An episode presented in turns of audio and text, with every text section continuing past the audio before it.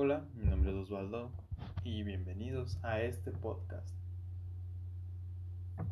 Hoy hablaremos de tronarse los dedos. Bueno, malo para la salud.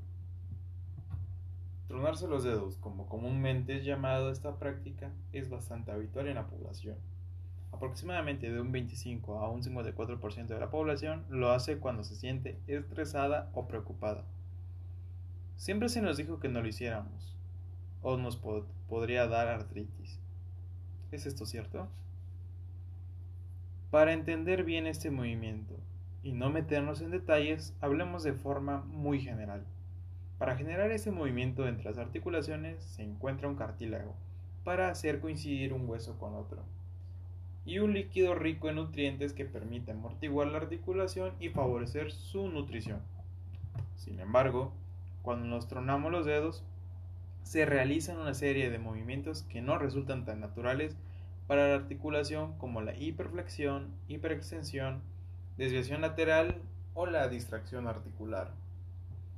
Dichos movimientos en la articulación generan un estiramiento que disminuye la presión intraarticular y se generan burbujas dentro del líquido sinovial.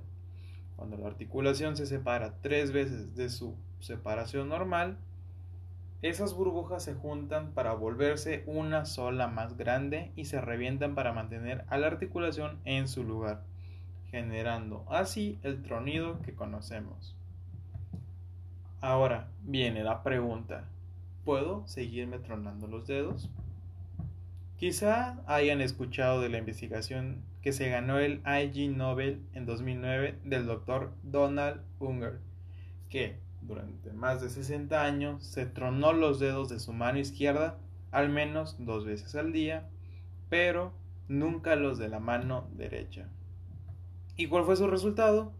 Que al examinar sus manos, específicamente en sus dedos, no encontró rastro de artritis en ninguna mano.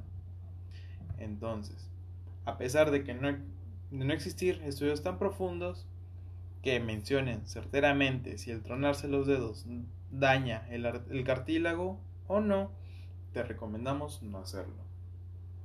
Ya que este hábito, entre comillas, liberador de estrés, significa que manejas unos niveles muy altos de estrés y que no has encontrado alguna forma para liberarlo. Por lo que podrías tener tendencias también a morder de las uñas o fumar en exceso, pero este no es el caso. ¿Por qué no deberías de tronarte los dedos? En el estado de estrés excesivo los músculos y las articulaciones se rigidizan y se mantienen alerta para cualquier situación que pueda ocurrir y poder actuar rápidamente. Si truenas tus articulaciones en este estado, es más fácil lesionarse debido al estado de tus músculos y articulaciones en este momento.